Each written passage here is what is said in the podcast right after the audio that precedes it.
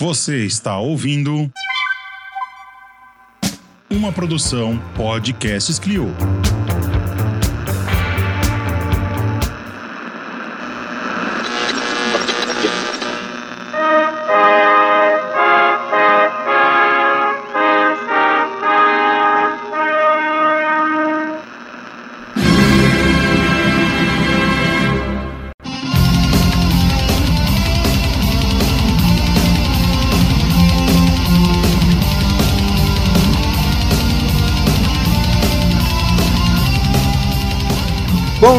Dia, boa tarde, boa noite, meus convidas criocasters de todo o país. Eu sei que vocês sentiram a nossa falta, mas nós voltamos para ficar.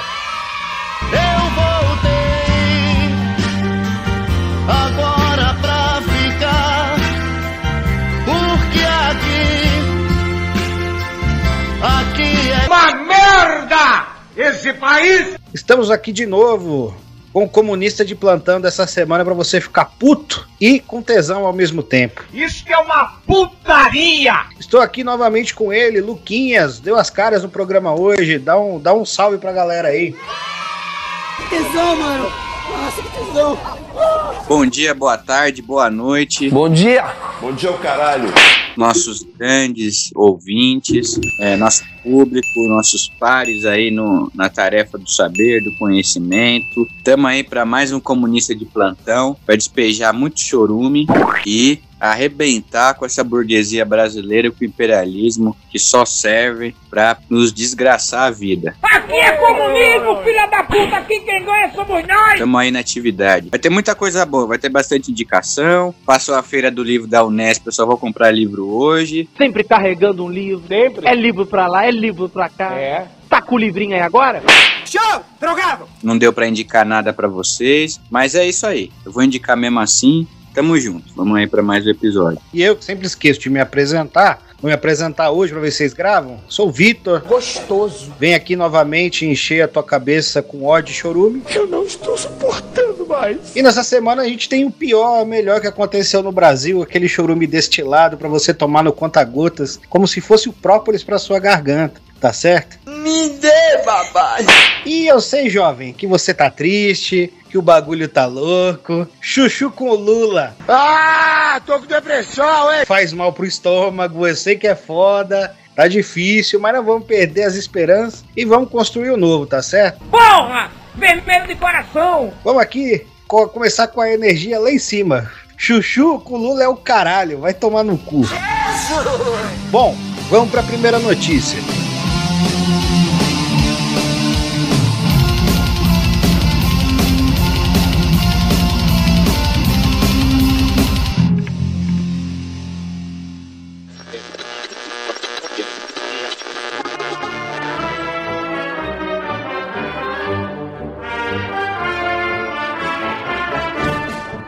Defesa pede que TSE divulgue sugestões das Forças Armadas para as eleições. Olha a merda! Vai dar merda! Vai dar merda! O ministro da Defesa, General Paulo Sérgio Nogueira, enviou um ofício nesta quinta-feira, dia 5, ao presidente do TSE, Tribunal Superior Eleitoral, ministro Edson Fachin, pedindo à corte que divulgue os questionamentos e sugestões das Forças Armadas sobre o sistema eleitoral. Pô, cara, de novo, cara. Pô, cara.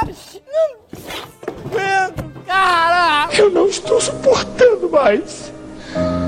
Eu estou no limite, Brasil.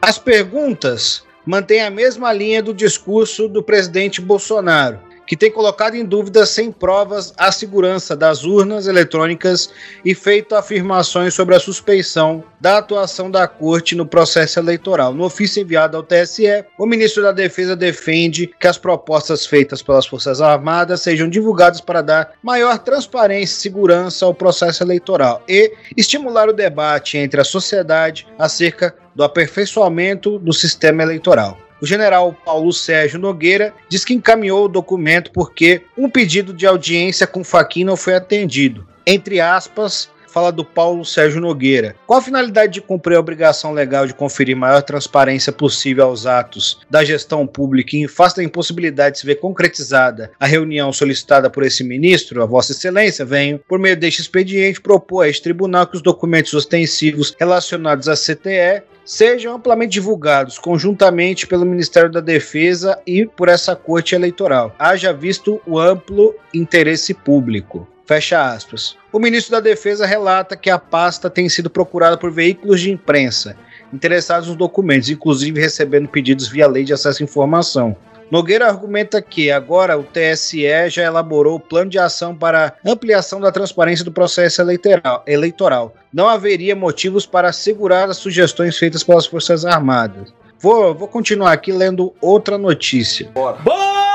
Forças Armadas vêem em risco a segurança para pedir sigilo e indagação sobre urnas. As Forças Armadas justificaram que os questionamentos e sugestões sobre as urnas eletrônicas enviados ao Tribunal Superior Eleitoral põem em risco a segurança das instituições. Por isso, segundo os militares, o conteúdo foi colocado em segredo por cinco anos, classificado como reservado. Por que será? Agora o Ministério da Defesa pede que tudo seja divulgado, como deseja Jair Bolsonaro. O Estadão teve acesso ao documento chamado Termo de Classificação de Informação, no qual consta a justificativa de sigilo. Ele foi assinado pelo general de divisão Eber Garcia Portela, do Comando da Defesa Cibernética. O grau da reserva sobre os papéis segue o prazo da Lei de Acesso de Informação. O que acontece, pessoal, nesse caso? Não sei. As Forças Armadas vêm reiteradamente questionando o sistema eleitoral e elas fazem parte de uma comissão que fiscaliza o processo eleitoral. Elas tinham feito perguntas muito próximas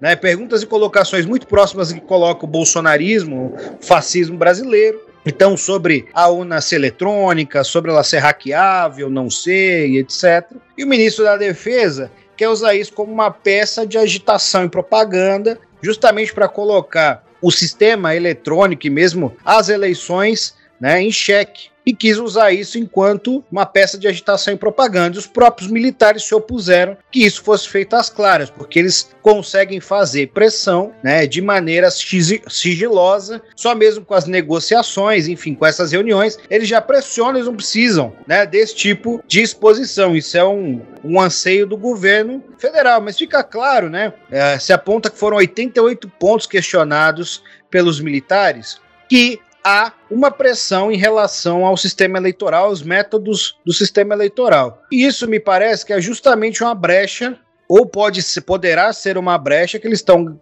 cavando para colocar em xeque os resultados das eleições. Né? Os militares, a gente sabe, mais ou menos aí desde os anos 40, e a gente sabe que tem alas dissidentes. Né? Depois da, da ditadura, a dissidência é menor, mas a gente sabe que tem alas dissidentes. Até o fim da ditadura a gente tinha alas dissidentes maiores, inclusive tivemos militares no Partido Comunista, tivemos um papel importante dos militares em, em lutas, né, como foi nos anos 40, nos anos 50, mas majoritariamente os militares servem uma, uma visão atlanticista política do imperialismo norte-americano. Então isso é uma cartada na manga dos militares, que estão pressionando o TSE, como já pressionaram as outras instituições e seguem pressionando, né? Quem acredita em republicanismo, isonomia dos poderes, está vivendo conto de fadas. Os militares têm a espada na mão. Ai, que delícia! Os outros poderes não têm nada. Lembrando que o Estado é burguês. O Estado é burguês, serve uma classe determinada e em determinados momentos essas instituições podem ser recompostas, tomam outro caráter. Então a gente sabe que não existe isonomia de fato nos poderes, isso é uma falácia liberal. E justamente se coloca esses questionamentos em sigilo para não parecer de maneira aberta que os militares têm algum anseio golpista, como Bolsonaro gostaria de colocar. Então, Vitão, eu vou começar falando umas coisas um pouco mais fortes do que o, o habitual. Atenção, é agora que o bicho vai pegar. Mas eu vou começar dizendo o seguinte: o alto comando das Forças Armadas no Brasil é um câncer. E já é um câncer há algumas boas décadas. É um alto comando completamente subserviente ao Atlântico Norte. É um alto comando que não tem nenhuma preocupação com um projeto efetivamente é, nacional, é uma patriotada de bunda moles, de covardes e de escravos. Não à toa que aceitaram uma base americana em Alcântara. Tá com pau, doido! Né? Foram fiadores desse processo. Não é à toa que estão aceitando as privatizações das empresas mais importantes do país, sobretudo Petrobras e Eletrobras. Então, o autocomando é um câncer. É um câncer, um bando de Zé Ruela, né, de entreguista e de vendidos. É, é esse sentimento autocrático, golpista, já não é de hoje. É uma tradição que vem muito forte já desde os anos 50, desde a Guerra Fria a questão da segurança nacional, essa concepção, é, continua prosperando ao longo das décadas e agora tendo uma amálgama muito mal feita aí com o neoliberalismo. Então, assim, não, tem, não precisa ter nenhuma preocupação minimamente com a economia, basta entregar mesmo e garantir que os Estados Unidos façam a nossa proteção. É uma aberração completa, né? Tem general brasileiro trabalhando no exército americano, é uma coisa de louco. Lamentável, deplorável. E por que, eu tô falando alto comando? Porque a gente não dá, não dá para generalizar para a tropa, né? A gente sabe que a função do exército, a função da polícia dentro de um estado capitalista é garantir o monopólio da força dentre as classes dominantes. Só que a gente também não pode esquecer que historicamente houveram dissidências importantes, né? Dissidências que contribuíram para o avanço da luta de classes. Né? Por exemplo, as dissidências que bancaram a criação da Petrobras, as dissidências que contribuíram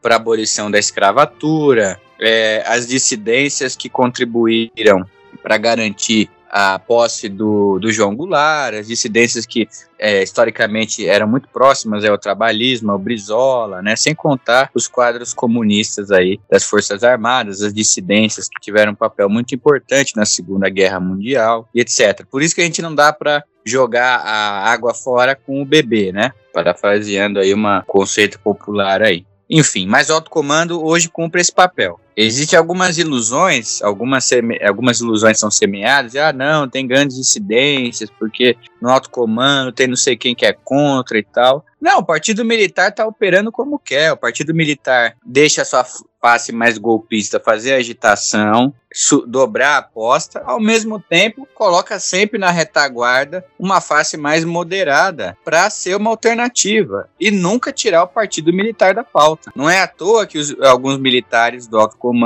conseguem se posicionar abertamente contra o Bolsonaro, mete o pau no Bolsonaro, o próprio Mourão, né, sempre fa é, fala coisas aí contra e tal porque é o partido militar que está no jogo, não importa. Importa se é do lado A ou do lado B. Partido militar que está no jogo. Então, assim, é uma manifestação, é uma agitação golpista, é um, uma forçação de barra golpista. O Braga Neto é um cara ideológico do bolsonarismo, é um cara puro sangue aí dessa linha mais atrasada que tem das forças militares, extrema direita, mesmo de recorte fascista. É, e então a gente precisa estar muito vigilante com esse processo. Claro que temos que tomar cuidado ao mesmo tempo para não cair nas histerias, pânico e tal, que inclusive beneficiam eleitoralmente algumas forças políticas, né? Sobretudo a social-democracia petista e o Dória, né? E as opções aí da dita terceira via, que na verdade é um bolsonarismo sem golpe. É, tem que tomar cuidado para não cair nessa histeria, mas temos que estar vigilantes, temos que estar batendo firme nas aspirações golpistas do bolsonarismo. E bater firme é, sempre conectando essas intenções golpistas com a condição de degradação da população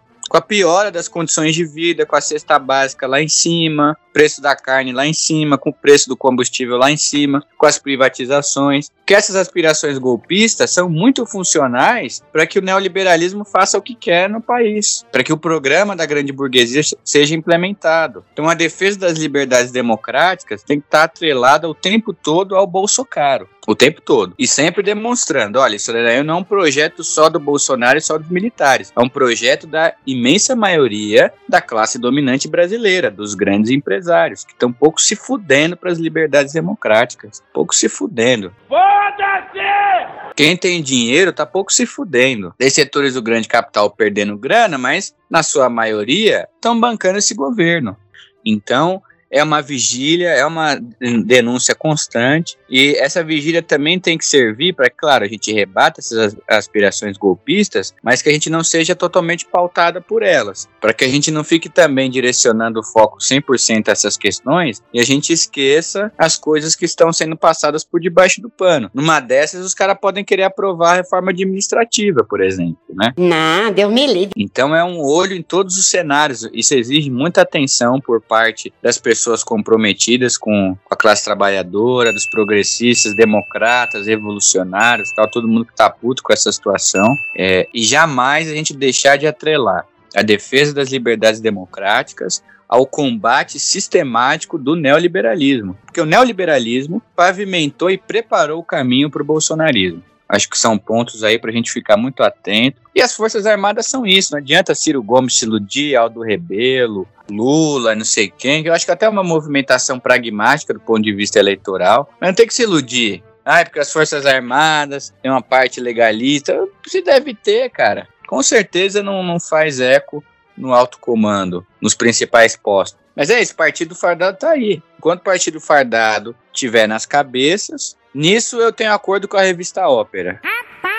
Aí sim, fomos surpreendidos novamente. Mas nisso eu tenho acordo. Partido fardado dando a linha da política institucional é isso aí, é instabilidade, é insegurança, é bagunça, é golpismo, é isso aí, né? É um braço da burguesia para botar para quebrar. Então a gente não pode vacilar e descansar um minuto sequer, temos que ir para as cabeças. Isso para ir para as cabeças e jamais desconectar a defesa das liberdades democráticas para a classe trabalhadora, né, do combate ao programa econômico do liberalismo. Isso aí tem que estar junto e misturado. E vale lembrar que essa sanha golpista no exército brasileiro, né, isso é desde o século XIX. A República, ou mesmo os grandes fatos políticos aqui no país, foram todos permeados pela atuação do Partido Fardado. O Partido Fardado nos constitui agora, ele só muda de qualidade e de características com o passar do tempo. Ah, mas na nova república nós não tivemos ameaça ao Estado Democrático de Direito. Se engana. Achou errado, otário. PFL fez uma, movi uma movimentação para o Lula não assumir. A ditadura conseguiu arrancar um monte de pontos da Constituição que não foram revistos, inclusive o papel das Forças Armadas, né, de serem um poder moderador, que isso está colocado na Constituição brasileira, né? Porque se as Forças Armadas podem intervir a qualquer instabilidade sem serem instadas, são poder moderador na prática. Então a gente tem o a Lava Jato, foi apoiada pelos militares, golpe institucional militar foi garantido pelos militares, prisão do Lula foi garantida pelos militares. A gente teve um monte de agitação nas casernas nesse período de democracia burguesa. Militares sendo usados para intervir em greve, os militares sendo usados para fazer a repressão urbana fazer a repressão e extermínio nas favelas, com o GLO. Os militares não ameaçavam mais a democracia. Caralho, militares brasileiros foram mandados pro Haiti na invasão colonial. Missão de paz é uma porra. Essa coisa de que os militares voltaram, o Partido Fardado só voltou agora, é mentira. O Partido Fardado sempre esteve na democracia burguesa, republicana brasileira, desde 88. Essa cúpula, o alto comando, tá, tá vinculado aos golpistas de 64. O que, que é um Etchegoi, que tá no SNI? Bobagem e estão vinculados totalmente ao imperialismo norte-americano. São um bando de entreguista. E a gente tá vendo a mamata. Pode falar, ah, é moralismo. Falar do militar que tá comendo é isso e é aquilo. Não é moralismo, não, porra. Vai comprar Viagra com o seu dinheiro, filha da puta. Vai implantar, vai, vai fazer implante peniano com o seu dinheiro, porra. A gente tá num país que tem 20 milhões de miseráveis, metade da população objetivamente passa fome. Tá uma mamata do caralho. Bando de mamateiro, conspirador, golpista, vagabundo. Nunca, nunca saíram do papel de poder moderador da República Burguesa. Nunca. Em 64, né, quando a gente teve um período de ascensão do movimento de massas, né, não sei nem apontar, a gente chegou a ter um momento pré-revolucionário no Brasil, mas a gente ia ter reformas importantes. Isso está colocado. Foram lá e deram um golpe, assassinaram, perseguiram, fizeram o caralho a quatro. E continua. Bom, pegando esse embalo, já vou ler outra notícia aqui para a gente discutir. Não vou ler na integralidade porque ela é muito longa, tem alguns trechos que me interessam. Essa daqui é do Intercept, jornalista o João Filha, de 7 de maio. Bolsonaro e seus generais são golpistas demais até para os padrões da CIA. Isso é uma bobagem. Esse título é muito ruim, mas a, a reportagem tem pontos importantes. Transformar as Forças Armadas em um dos poderes da República é parte do projeto de destruição da democracia em curso. Que democracia? Como se já não bastasse termos um governo federal apinhado de militares comandados, comandando ministérios e aproximadamente 7 mil ocupando cargos civis, agora Bolsonaro pretende transformar as Forças Armadas em um poder revisor e moderador dos demais poderes constituídos. Isso já acontece desde sempre. Hoje, os líderes dos militares se sentem à vontade para marcar reuniões com os chefes de outros poderes para propor, cobrar e fiscalizar. Trata-se de mais um ataque velado à Constituição, que determina que as Forças Armadas devem garantir a existência do poder executivo, legislativo e judiciário. Não se a ordem social for abalada, tá? É contraditório. Na teoria, as Forças Armadas estão constitucionalmente subordinadas aos três poderes. Na prática, os militares já atuam informalmente, como se fossem é, um poder, claro, partido fardado. Sendo o único armado com tropas. Eles querem conversar de igual para igual com os poderes exibindo um revólver na cintura. Acho que agora começa a parte mais interessante pra gente. Nessa semana, a milicada estava especialmente oriçada. A eleição vai se aproximando, as Forças Armadas já estão em campo para garantir a reeleição de Bolsonaro e, consequentemente, as generosas mamatas conquistadas nesse período. Líderes militares têm se reunido com os chefes do Legislativo e Judiciário para tratar das eleições. O presidente do Senado, Rodrigo Pacheco, por exemplo, se reuniu com o general Luiz Carlos Gomes Matos, que preside o Superior Tribunal Militar, o STM. Para quem não se lembra, Matos é aquele valoroso cristão que há poucos dias disse ter desfrutado tranquilamente da Páscoa após a revelação de que o tribunal que hoje preside sempre soube das torturas cometidas nos porões da ditadura. Um dos temas foi justamente o processo eleitoral. Pacheco saiu da reunião dizendo: conversa institucional necessária para alinhamento das instituições. Afirmou ainda que foi importante para que não haja essa situação de acirramento eleitoral, de uma disputa eleitoral contaminar as boas relações que devem os presidentes e os membros dessas instituições. Agora, mais à frente, né? A fala de Pacheco é compreensível, mas equivocada. Compreensível porque pretende baixar a temperatura do fogo do Bolsonaro, etc, etc. Continuando, um dia antes, o presidente do STF, Luiz Fux, recebeu a visita do general Paulo Sérgio Nogueira de Oliveira, ministro da Defesa. Uma nota emitida pelo STF após a reunião revelou que o assunto central foram as eleições brasileiras. O general afirmou que as Forças Armadas estão comprometidas com a democracia brasileira e que os militares atuarão no âmbito de suas competências para que o processo eleitoral transcorra normalmente. Vocês lembram, né, como, como os militares estão assíduos, né, estão se importando tanto com essa questão eleitoral? Eu, pelo menos, não me lembro os militares estarem tão próximos da questão eleitoral como nesse ano. Né? Aqui temos o presidente de um poder constituído tratando de eleições com militar nomeado pelo presidente para liderar as Forças Armadas. A normalidade com que se trata isso é preocupante. E aí, acho que tem um ponto importante, né? A, a reportagem é longa, mas eu vou até o momento onde se fala do papel da CIA. No ano passado, em uma reunião de portas fechadas com Bolsonaro, representantes da CIA pediram a ele para parar de minar a confiança do processo eleitoral brasileiro. Bolsonaro é golpista demais até para si, isso é mentira. Conhecido por fomentar golpes de Estado no mundo todo, o pedido não foi atendido, claro, porque agora, depois da saída do colega golpista Donald Trump, Bolsonaro não balança mais o rabinho para o governo norte-americano. Agora ele prefere balançar para o seu colega autocrata Putin. Isso aqui é outra bobagem gigantesca. Mas é isso, né? Vocês estão vendo como os militares estão cada vez mais fiscalizando a questão eleitoral e se encontrando com os poderes da República para determinar o que vai ser feito em relação às eleições. Agora, em relação a si, essa posição aqui é, é ingênua, no mínimo, para a gente não, não descambar para xingar o texto, mas é uma posição ingênua. Que é isso?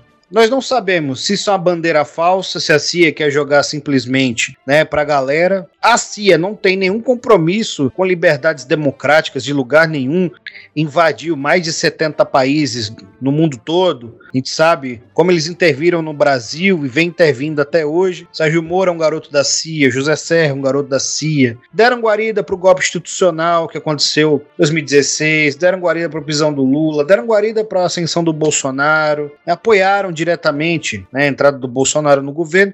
Assim, isso aqui é uma bobagem. A CIA né, joga para a galera ah, o Lucas acho que vai discutir isso de maneira mais qualificada. Não existe essa oposição entre o governo Biden e Bolsonaro. A oposição fica no campo discursivo, né? Às vezes na agitação, mas a oposição real não há. Quando há oposição real a um governo, o que os Estados Unidos faz? Começa a impor sanções econômicas, começa a dificultar relações bilaterais, começa a dificultar as relações trilaterais, relações multilaterais. Isso está acontecendo com o Brasil? Não. As empresas norte-americanas nunca, lucra, nunca lucraram tanto no país. O sistema bancário brasileiro nunca foi tão desregulado. As multinacionais hoje fazem o que querem no país, principalmente as empresas norte-americanas. O patrimônio vem sendo rifado. Isso é ruim para os Estados Unidos? Obviamente não. Obviamente que não, é que o Bolsonaro é um sujeito inábil, né, apoiou Trump em determinado momento. Né, por fora, isso tem que ficar colocado. Né, enquanto uma oposição formal, mas é, de fato, né, os Estados Unidos têm boas relações comerciais com o Brasil, as empresas norte-americanas, como o WhatsApp, outras empresas de comunicação, apoiaram a eleição do Bolsonaro. Isso é uma bobagem de que a CIA é, não é golpista ou que a CIA não, não pretende que isso aconteça um golpe. E se não pretende, amarraram muito bem e vão amarrar muito bem as questões com a chapa Lula Alckmin, para que nada seja feito, que o pau continue a torar na cabeça dos trabalhadores. Pois é, Vitão. É, realmente o, o, cinismo do imperialismo é uma das suas principais características, né? O cinismo é um grande, é, um grande instrumento aí de manipulação do imperialismo. E como tal, é, é uma oposição muito débil ao bolsonarismo, né? Para falar, para usar termos de oposição, né? Porque na verdade trata-se de é, cumplicidade, de conivência, né? É contra o Bolsonaro até a página 2. Então, é, a gente vê que o Bolsonaro foi convidado para a cúpula das democracias, ele foi convidado para a cúpula das democracias. Bolsonaro não recebe, nunca recebeu nenhuma sanção do G7, como o Vitão bem colocou. Bolsonaro nunca teve uma ação mais contundente da ONU ou do Biden em termos de embargo econômico ou algo do tipo. Na verdade, é provável que nunca tenha do, do governo dos Estados Unidos porque são muitos interesses em jogo. E aí a, a, oposição, essa agitação crítica contra o Bolsonaro é superficial e porque o Bolsonaro sempre se colocou abertamente a favor do Trump. Só que acima da bandeira do, entre aspas, republicanismo do Trump, que é uma forma de neofascismo, acima disso tem os interesses da burguesia estadunidense, os interesses de Estado dos Estados Unidos da América, que é, são interesses muito maiores do que o partido de ocasião. O, o bolsonarismo está profundamente alinhado com o núcleo duro do imperialismo estadunidense, que é um núcleo duro que tem por interesse submeter o Brasil a, aos seus interesses, às suas ordens, debaixo da sua bota, com a menor autonomia possível. É interesse de império, é colônia, é para colonização mesmo. A gente tem que lembrar, como o Vitão colocou, o núcleo duro do imperialismo estadunidense apoiou a Lava Jato, apoiou o golpe de 2016, estavam espionando a Dilma. A Dilma era a face mais liberal em termos de direita do petismo. Nunca ofereceu risco nenhum e os caras estavam espionando a Dilma. Os caras querem pré-sal. Querem saber. Querem pré-sal. Eles querem a Amazônia inteira. Eles querem transformar aqui uma Porto Rico, uma Colômbia, um departamento ultramar. É submeter mesmo, subjugar mesmo. E qual é o operador político que tem condições de fazer isso hoje, de maneira mais contundente, mais aberta? É o bolsonarismo, é o programa econômico que o bolsonarismo está tocando. Então, é, é muito complicado. É uma situação muito complicada. É preciso denunciar esse cinismo. É preciso arrebentar com esse cinismo né? A gente tem que ir para cima, denunciar essa. Ah, beleza, tá bom, tá contra o Bolsonaro de fato. Então, cadê as sanções econômicas? Cadê as manifestações contrárias ao bolsonarismo quando ele persegue os movimentos, quando barbariza com os povos originários, quando ele entrega o patrimônio nacional, quando ele flexibiliza pra caramba a gestão da Amazônia, né, a soberania sobre a Amazônia, já é que ainda existe, é, a gente precisa ter, tomar muito cuidado. Setores da, da esquerda mais liberal se iludem muito, né? Com esse tipo de coisa, com esse tipo de manifestação e tal. A galera do Bidenomics, etc. Isso é tudo conversa fiada, é império. Bidenomics e tal, democracia, apoio aos movimentos sociais, preocupação com o meio ambiente, isso daí é pra lá. Isso aí é do Texas pra cima. Aqui eles querem que se dane. Aqui eles querem que se dane. mesmo o melhor presidente dos caras, mesmo o melhor presidente dos caras da, da história, foi o cara mais avançado tal, o Roosevelt, né, o Franklin, não o Theodore. Theodore era um imbecil. O Franklin. O cara é interesse imperialista, pô. Veio aqui, fez um monte de parceria com o Getúlio, mas de olho aqui nos nossos recursos. É o cara que mandou invadir lá El Salvador no levante nacional do Farabundo Martí, que arregaçou com o Sandino lá nos anos 30. Então não tem ilusão não, meu. Tem que ter ilusão não. Nós temos é que descortinar essa palhaçada. Críticas ao Bolsonaro até a página 2, porque se fosse, e assim, se fosse um Dória, fosse um Temer, um Alckmin, que é o mesmo programa econômico, talvez com um pouco mais de prudência aqui, outra ali, é mas que é o mesmo programa econômico, não teria reclamação não, não teria oposição não, não teria. Então, meus camaradas, meus amigos, nossos ouvintes, nós temos que arregaçar com o império e com o bolsonarismo. Os dois. Os dois. Porque são faces da mesma moeda. Ambos representam o que tem de pior no sistema capitalista. O sistema capitalista cru e nu. Né? Então, acho que nenhuma ilusão com esse tipo de coisa. Vamos lembrar que a balança comercial com a China diminuiu muito há uma tentativa de girar os, as vendas do agronegócio e tal mais para os Estados Unidos. Essa postura um pouco mais neutra com relação à Rússia é porque a gente depende muito dos fertilizantes da Rússia, o agronegócio depende muito e de outras coisas. Mas não vamos nos iludir, é tudo jogo de cena. E o que me deixa mais irritado é a ingenuidade, né, cara?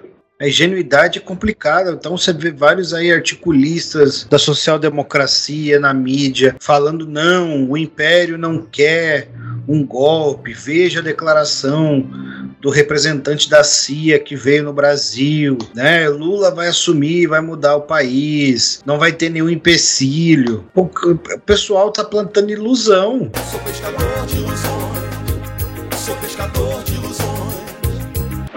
Pô, com, com o histórico que tem os Estados Unidos e as suas instituições de vigilância mundial, como assim? Não, vai, vai, vamos ter um paraíso na Terra novamente. Piores são a, a social-democracia plantando ilusões no movimento dos trabalhadores. Está vigilante. O que a CIA fala o que a CIA faz são coisas diferentes. Isso faz parte de estratégia, de poder, não, não é uma fala solta, eles não dão ponto sem nó nem é conspiracionismo, é real. Como o próprio Luquinhas lembrou, né? Da experiência em El Salvador, da experiência é, sandinista. É isso, né? Eles atuarem, atuam ainda nesses locais é, é de maneira virulenta. Acho que não vou atuar aqui. Ah, não, a, a, pelo amor de Deus. Biden democrata de fuder, gente. Puta que o pariu. O Obama era mais fácil da galera cair no papo. Agora o Biden.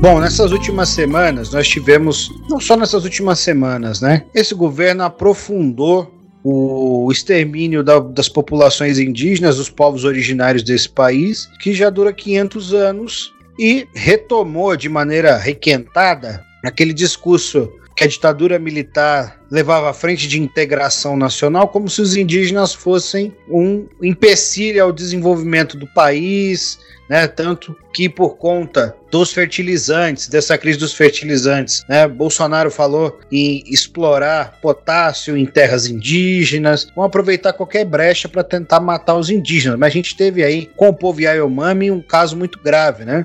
Então, primeiro, né, a Associação Indígena revela novos casos de brutalidade à aldeia Yanomami, onde a PF descartou denúncia, né, na notícia do Brasil de Fato, do Murilo Padiola, de 6 de maio de 2022. A Rucutar, Associação Ayomami, divulgou nesta sexta-feira, dia 6, uma nota com relatos de crimes bárbaros cometidos contra os moradores da comunidade Araçá, na terra indígena Ayomami, em Roraima. São casos de assassinato, prostituição, violência sexual e suicídio que se arrastam há anos e foram provocados pela presença de garimpeiros ilegais sem nunca ter sido investigado. No comunicado, a Rutucara disse que acompanha a investigação da denúncia de estupro e morte de uma adolescente na mesma comunidade, tornada pública no final de abril, mas frisou que esse está longe de ser um caso isolado. Abre aspas. As denúncias sobre Araçá só podem ser compreendidas dentro desse cenário, no qual metade das aldeias das terras indígenas Elmami está sujeita aos assédios dos invasores, escreveu a entidade indígena. No dia 6, a Polícia Federal comunicou não ter encontrado evidências que comprovem o estupro seguido de morte e concluiu que o caso não passou de mal entendido entre os indígenas. Sem citar diretamente a PF, a Rutucar escreveu: defendemos que conduza uma apuração mais ampla e aprofundada do histórico de violências vividas pelos indígenas em Araçá por consequência do garimpo nas terras indígenas. Segundo Rutucar, a sequência de tragédias em Araçá teve início há cinco anos com a morte de um homem conhecido como C. Sanuma, de um homem conhecido como C. Sanuma. Ele teria perdido a vida durante um incidente provocado por garimpeiros que distribuíram cachaça aos indígenas. A história dos crimes foi contada por moradores. Os relatos foram cruzados com dados oficiais do Distrito da Saúde Indígena, de modo que foi possível identificar a cronologia dos episódios narrados, diz a associação. O nome das vítimas foi preservado por motivo de segurança. E aí a gente vai aqui para a violência que foi relatada lá, que foi o estupro que foi denunciado, depois nós tivemos uma ofensiva dos garimpeiros, né, do, da jagunçada, do lumpenzinato fascista que está operando na Amazônia para cima dos indígenas, né? não só um lumpenzinato, como a burguesia que vem lucrando muito com isso. Né? Essa aqui é do Diário do Nordeste, foi escrita no dia 6 de maio pela redação do jornal, não está indicado jornalista. E aí, Mami, indígenas desaparecidos são encontrados longe da comunidade, diz liderança. A aldeia foi encontrada queimada e vazia após uma menina de 12 anos ser supostamente estuprada, estuprada e morta por garimpeiros. Supostamente o caralho, né? Os indígenas que desapareceram na região de Araçá, terra indígena Yaomami, em Roraima, foram encontrados em outra localidade distante das comunidades em que residiam. A informação foi revelada pelo presidente do Conselho Distrital de Saúde Indígena Yaomami em depoimento à Polícia Federal nesta quinta-feira, dia 5. As informações são do jornal Folha de São Paulo. A aldeia onde viviam os povos tradicionais foi encontrada queimada e vazia. Na última semana de abril, durante uma, uma diligência da corporação que investiga o suposto estupro e assassinato de uma menina em Ayomami de 12 anos e o desaparecimento de uma criança de 3 anos após cair em um rio. Conforme o relato de Recuraria PF, os indígenas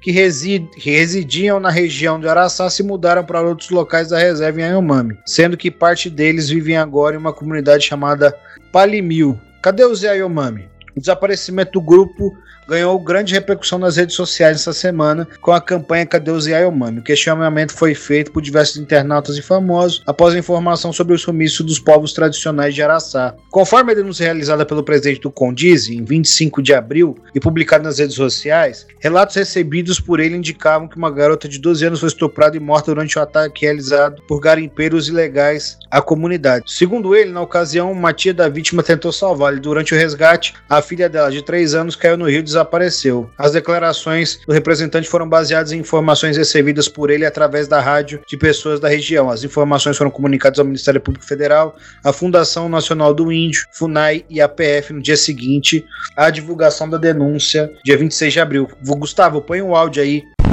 Eu acabei de receber informações do meu povo Yanomami, da comunidade Aracaçá. Me falaram que os carimpeiros invadiram a comunidade, levaram uma mulher e um adolescente. O adolescente tinha 11, 12 anos de idade. Os carimpeiros violentaram, estruparam ela e ocasionou o óbito. O corpo do adolescente está na comunidade. Ainda me informaram também há uma criança junto com, com, com a mulher que foi levado junto. A criança está des desaparecida dentro do rio. Comunico as autoridades, Ministério Federal, Polícia Federal, Exército, vá na comunidade. E amanhã também irei à comunidade buscar o corpo de uma mulher, um adolescente, que os carimpeiros ocasionaram o óbito por violência. Estou muito triste que está acontecendo isso com o meu povo.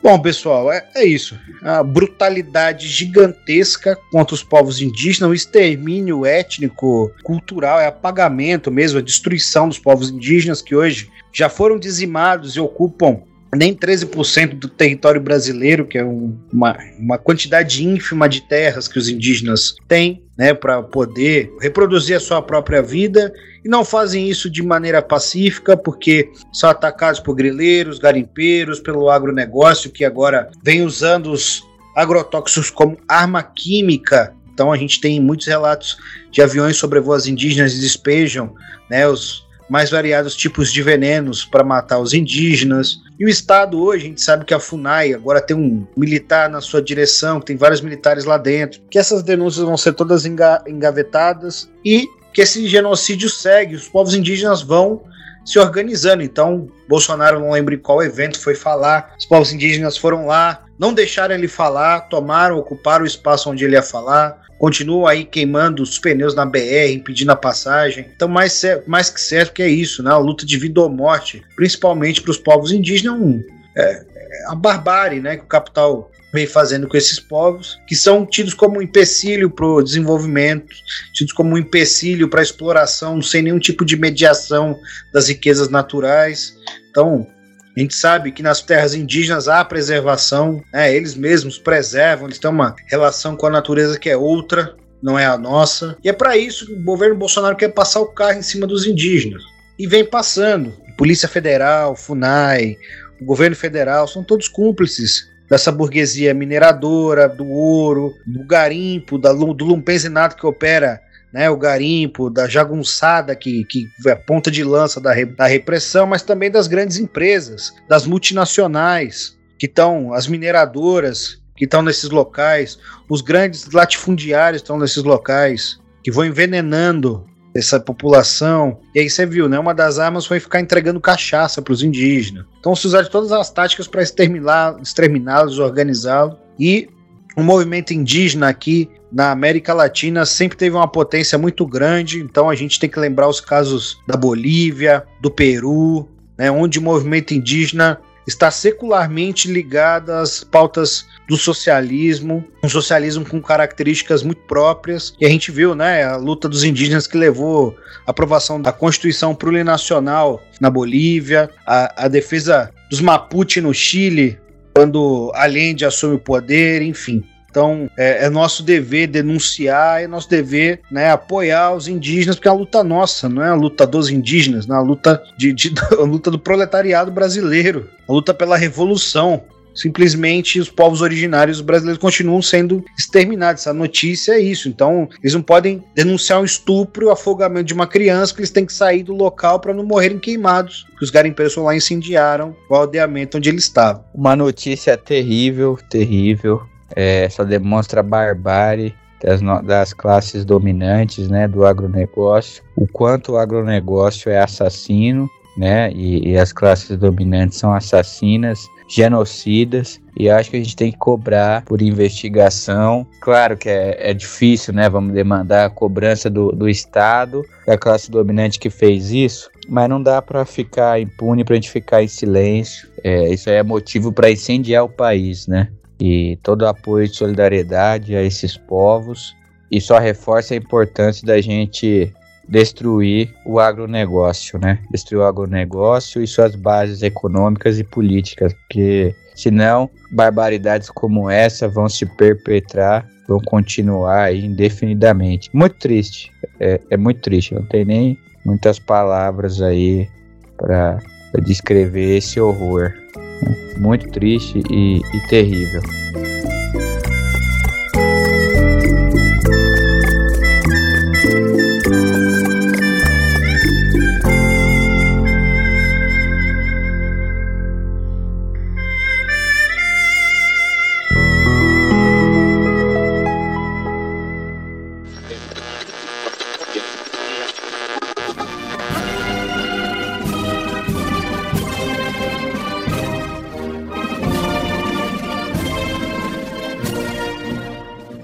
Amigos, acho que é isso. A gente vai chegando ao final de mais um programa, né? Já falamos aí mais de uma hora na tua cabeça. Acho que na edição vão dar uma tesourada gostosa para ficar palatável para esse público.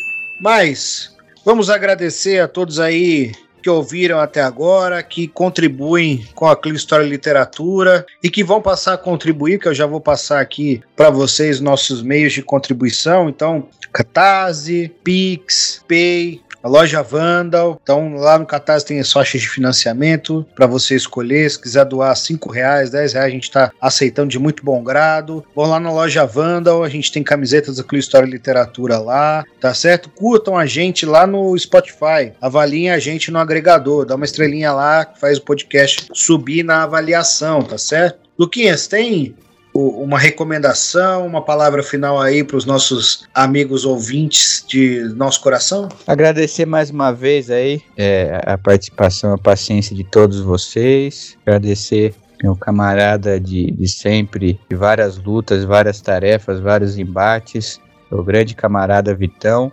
É, recomendar algumas coisas aí para vocês, né? Aproveitando que tivemos a, fe a, festa do livro da Unesp, que vai fechar hoje, né? Domingo. Hoje à noite ela, ela acaba. Algumas indicações para vocês. É, a gente falou bastante de imperialismo, de papel dos Estados Unidos e tal. Então, recomendar o livro do Vijay Prashad, né, que é um intelectual comunista indiano. Muito bom. Livro Balas de Washington, né, uma história da CIA, golpes e assassinatos. Um livro muito interessante é, e bem, bem didático também, bem simples, bem objetivo recomendar é, a leitura do, do livro do Florestan Fernandes, né, O que é Revolução, é uma edição muito legal, muito boa da expressão popular, é, muito interessante também. Recomendar a edição da expressão popular do Que Fazer, né, do Lenin, um livro sempre muito atual é, e muito presente aí na, nas lutas e na militância. É, recomendar também para vocês a obra que eu acho bem, bem interessante aí que eu tô lendo é do Teotônio dos Santos, Evolução Histórica do Brasil, da Colônia à Crise da Nova República, da Expressão Popular. Uma edição muito bonita, muito boa, recente aí, muito, muito nova. E por último, recomendar, é aproveitar também que a gente ainda está na, na esteira aí dos 100 anos, né, do PCB, do movimento comunista brasileiro, o livro Sinfonia Inacabada, é, do camarada aí, grande intelectual Antônio Carlos Mazeu. É, a Boitempo lançou aí uma segunda edição muito legal, muito bonita. Tem um pós-fácil aí atualizado do Mazeu com, com a descrição aí do, dos, das últimas décadas, muito legal, vale a pena conferir. E uma, uma indicação polêmica, mas foi uma figura importantíssima, importantíssima para a Revolução Russa, que é a biografia, né, a autobiografia do Trotsky, Minha Vida, da editora Sanderman. É uma biografia muito importante também para ser lida, para ser é, discutida, para ser reproduzida e tal. Tem coisas muito legais. Tem algumas coisas boas também. É, indico sempre ficar de olho é, na editora As Ciências Revolucionárias, que tem é, publicado coisas legais. É, a Nova Cultura tem publicado coisas boas também, estou de olho. Mas enfim, mais para frente a gente faz algumas indicações com mais cuidado. E por último, eu já fiz essa indicação, mas gosto sempre de indicar com frequência a coletânea do Lenin sobre os sindicatos. Né, vocês vão achar no estante virtual, tem da editora Global, editora Livraria de Ciências Humanas. É, vocês vão achar também a Global, a Globo Editora. Tem, tem umas três editoras ali no estante virtual que vocês vão achar. É uma coletânea imprescindível aí é, para militância, né? Então, deixa essa recomendação aí. Ele lê muitos livros. Ele faz muitas citações. Ele é Menino Citadino. E tamo junto. Como diz o nosso grande demiurgo, é vida que segue. Tem alguns livros aí que eu vou recomendar, né? Que estão na expressão popular, que é a Batalha do Chile e o Comuna de La Paz. Não lembro se esse é o nome completo, mas trata sobre a experiência da Comuna de La Paz, é muito interessante. E é isso, pessoal. Falou, até a próxima.